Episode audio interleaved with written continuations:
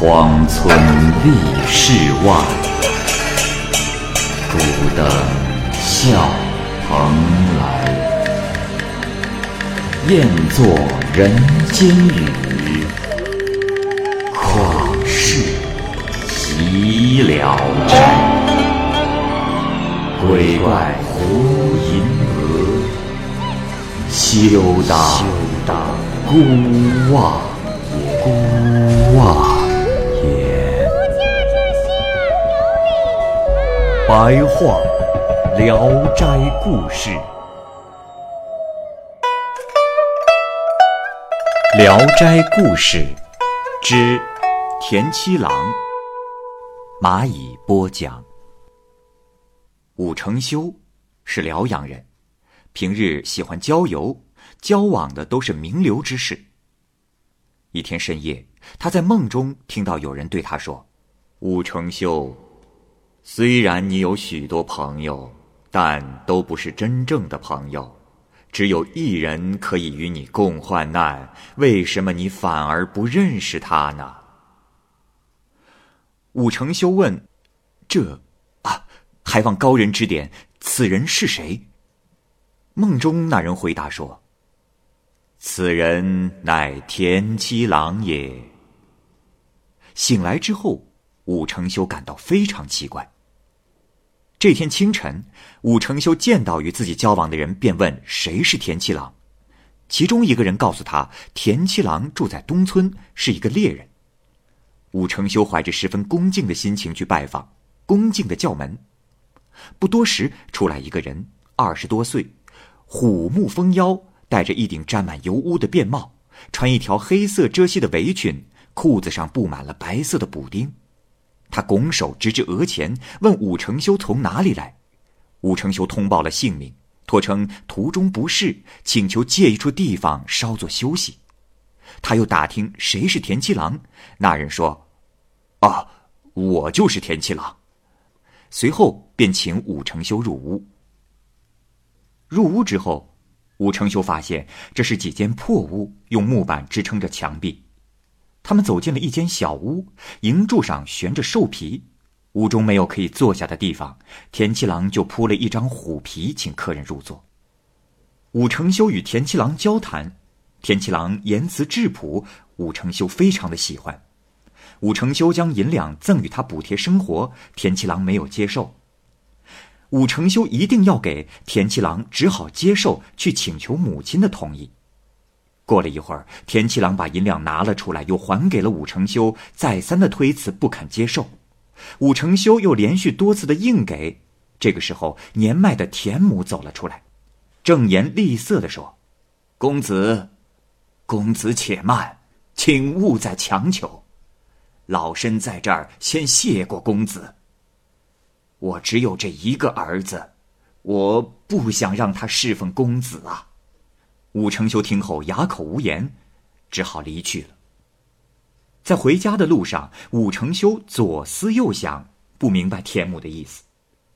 其实仆人听到了田母的话，于是告诉了武承修：原来此前田七郎拿着银两去请示母亲，田母说。儿啊，不瞒你说呀，刚才我看见那武承修，发现他满脸晦气，恐有不测发生。你可知道，受人之遇要为人分忧，得人恩情要为人解难。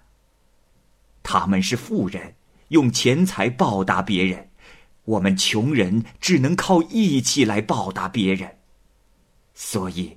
无缘无故受此重礼，并不是什么好事，说不定得要命去偿还呐。武承修听到了，万分的敬佩田母的德行，对田七郎也更加的倾慕。第二天，武承修想请田七郎赴宴，可田七郎推辞不来，武承修只好去田七郎家。刚进大门，便嚷着要喝酒，田七郎为他斟酒，并拿出鹿肉干佐酒。既有情义，又有礼貌。隔了一天，武承修又做回请，田七郎这才前来。二人相谈甚欢，武承修再次赠送银钱，田七郎还是不肯收。武承修只好托称是用来买虎皮的。这时田七郎才肯收下。回家后，田七郎一看，发觉已有的虎皮不够，于是打算再猎取一些，然后一并的交给武承修。不料他进山三天，什么都没打着，又赶上妻子生病，他照料妻子，更没有时间进山了。就这样过了十天，妻子便匆匆的去世了。为了备办斋祭送葬诸事，田七郎花了一点武承修买虎皮的银两，武承修又亲自前来吊唁送葬，采用的礼节规格很高。妻子入葬后，田七郎背着弓弩进入深山老林，计划着打些野兽回报武承修，但始终一无所获。武承修打听到事情的缘由，总是劝田七郎不要着急。只是希望他能有时间到家里做客，但田七郎终究因负债而不安，不肯前去。于是，武承修便借口要他家中的虎皮，以便促使田七郎快来。田七郎连忙查看家中已有的虎皮，发现竟然已经败坏，生了蛀虫，毛也脱落了，因此愈加的懊丧。武承修得知此事后，骑马到了田家，极力加以劝慰。看到那些被蛀坏的皮子，武承修说：“哈哈哈，啊，这也挺好，我根本就不在乎这些。兄台啊，你可千万莫在此事上小心眼呐！”便卷起皮子往外走，同时请田七郎同往。遭到拒绝之后，武承修只好自己回去了。武承修走后，田七郎考虑这些皮子终究不足以报偿武承修，便带着干粮进山。几天之后，他终于猎到了一只老虎，整个的送给了武承修。武承修大喜，准备大办酒席，邀请田七郎留住三天。田七郎坚决推辞，武承修就锁住大门，不让他出去。武士的宾客见到田七郎如此无礼且土里土气，偷偷的笑他不会交朋友。而武承修对田七郎的礼让远在其他人之上。武承修要为田七郎更换新衣，田七郎推辞不接受。武承修趁田七郎睡着的时候，偷偷的给他换上。无奈之下，田七郎也只能穿着。待他回到家中，他的儿子奉祖母之命送还了新衣，同时请求他送还父亲原来的破衣服。武承修笑着说：“这，哈哈哈哈哈哈，嗯，回去啊，告诉你的奶奶，这旧衣服啊，都给拆了。”做鞋子里了。从此，田七郎每天都给武承修送去兔鹿野味。武承修邀请他去，他又拒绝。有一天，武承修去看望田七郎，正值田七郎外出打猎没回来，田母从屋中走了出来，背倚在门框上说：“公子，以后别来找我儿子了。”武承修向田母行过礼。然后十分惭愧的走了。过了半年左右，有一天，家人忽然说：“老爷，老爷，我今天在邻里街坊那儿听到了一件事，说这田七郎因为打猎与人争执，伤了人命，已经被押送到官府了。”武承修听闻大惊，骑马前去探望。田七郎带着刑具被关押在牢中。见了武承修，田七郎也没说什么。只是说：“哎，兄台，麻烦你关照我的老母亲呐。”武承修悲伤的走出来，匆匆忙忙的给相关的官员送去重礼，又用一百两银子贿赂死者一方。一个多月之后，事情才渐渐的平息，田七郎被释放回家了。田母感慨的对儿子说：“儿啊，你的性命都是五公子给的。”不是老身所能爱惜的了，我只愿五公子将终生无灾无祸，这就是儿子你的福气呀。田七郎要去拜谢武承修，田母说：“哎，去就去吧，只是见到了武家公子，不必言谢。小恩可以感谢，大恩是无法感谢的。”田七郎见到武承修，武承修又宽慰了他许久，田七郎只能连声应承。人家都嫌田七郎冷淡，武承修却欣赏他的质朴，对他更加的礼遇。从此，田七郎经常一连几天的住在武承修家，送给他些什么，他就收下，既不辞让，也不言谢。这一天正好赶上武承修的生日，来祝贺的人太多了，房间住满了客人。武承修和田七郎一起睡在一间小屋里，有三个下人睡在床下的干草上。二更将近时，仆人都已经睡着了，他们二人却仍然谈得火热。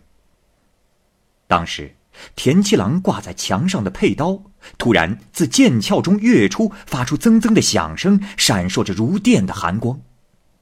武承修吓了一跳，连忙起来。田七郎也起来问：“兄台，你这床下睡的是什么人呐？”啊？武承修回答说：“这都是仆人呢。”田七郎说：“哎呀，兄台呀，这其中定有奸人呐！”武承修问：“何以见得？”田七郎说：“啊，兄台有所不知啊，这把刀来自国外，杀人从来血不沾衣，至今已经传了三代人了，斩首数以千计，依旧像新从磨刀石上磨过一样。这把刀的灵性之处在于。”遇到了心怀歹意的人，就会名声示警。若是此刀自己从鞘中跃出，说明此人离杀人不远了。公子啊，你可要应当亲近君子，疏远小人呐！也只有这样，才能免遭祸难呐！啊！武承修连连点头。田七郎终究郁郁不乐，许久不睡。武承修说。我说兄台，凶吉灾变都是天数，干嘛要这么忧心忡忡、杞人忧天呢？田七郎说：“哦，呃，兄台，我并不担心什么。如果说有牵挂，只因为老母还健在啊。”武承修说：“啊 兄台多虑了，何事至于骤然到了如此地步？早些睡吧。”田七郎说：“是啊，呃，没事就好啊。”睡吧。那夜睡在床下的三个人，一个叫林儿，是备受宠爱的娈童，最让主人喜欢；一个是童仆，十二三岁，武承修经常使唤他；还有一个叫李应，最为愚顽不驯，常常因为鸡毛蒜皮的小事和武承修吵闹，武承修经常生他的气。当天夜里，武承修前思后想，对李应的怀疑最重。第二天清晨，武承修把他叫来，用好话把他给打发走了。武承修的大儿子叫武申，娶王氏为妻。有一天，武承修外出，留灵儿看家。书斋中的菊花刚好开得金灿灿的，王氏心想公公出去了，于是趁着书斋无人，想去摘些菊花。这时，灵儿冲了进来，便对王氏勾引调戏。王氏打算逃跑。灵儿不由分说的将王氏拖入屋中，王氏边哭边抵抗，脸色大变，声音嘶哑。武身跑进书斋，灵儿才撒手逃跑。武承修回到家中，知道了这件事，气愤的去责问灵儿，而灵儿早已不知去向。过了两三天，武承修听闻灵儿藏在一位御史家中。某御史在京城做官，家务都交给了弟弟处理。武承修以同事之谊写信索取灵儿，某御史的弟弟直接将信丢掉。武承修知道后更加的愤怒，向县令提起诉讼。拘捕文虽然已经下达，却不见人前去拘捕，县令也不催促。正当武承修悲愤交加的时候，田七郎前来拜访。武承修说：“哎，兄台，你说的话还真应验了。”便把事情告诉了田七郎。田七郎变得脸色惨白，一言不发的走了。武承修命令几个干练的下人去追踪灵儿。灵儿夜间回家，被巡逻的仆人捉获，被押着去见武承修。武承修拷打灵儿，灵儿仍然说冒犯武承修的话。武承修的叔叔武恒心地善良，恐怕侄儿盛怒之下招致灾祸，劝侄儿将灵儿送去官府。武承修依言而行，将灵儿押送到公堂。然而，御史家送书信，命令县令放人。县令让御史家的管家把他带走了。灵儿愈加肆意妄为，在聚集的人群中扬言污蔑说主人的儿媳与自己私通。武承修对此无计可施，骑马跑到浴室门前，指天画地，放声叫骂。邻居百般的劝慰，将他送回了家。不过到了第二天，就有下人来报说：“老爷，老爷，你可听说了吗？那林儿被人截肢，尸体扔到了旷野中了。”武承修又惊又喜，也算是稍微出了口恶气。不久就听说御史家控告武家叔侄，叔侄二人只好到公堂对质。县令不容分辨，要打武恒。武承修大声的喊道：“大人且慢！说我杀人，这是诬陷；辱骂御史的人是我，与我叔叔无关。”那县令就像根本没听到一样。武承修怒目圆睁，就要上去解救武恒，被差役死死的拖住不放。手拿刑杖的差役都是御史家的走狗，武恒又是七八十岁的人了，打了几下就已经气息奄奄，昏死了过去。县令见武恒就要死了，也就不再追究了。武承修边哭嚎边大骂，那昏官县令只是充耳不闻。武承修于是把叔叔武恒抬回了家，悲愤交加，却无计可施。他这时想找田七郎商量，而田七郎连祭吊死者慰问家属都没来过一次，所以武承修心里暗想：“唉，我如此礼遇于他，而他怎么如此忽视，与我形同陌路？”同时，他也怀疑一定是田七郎杀了灵儿。但是转念又想，这也不对呀。如果真是这样，那七郎为什么不同我商量呢？于是派人到田七郎家打探消息。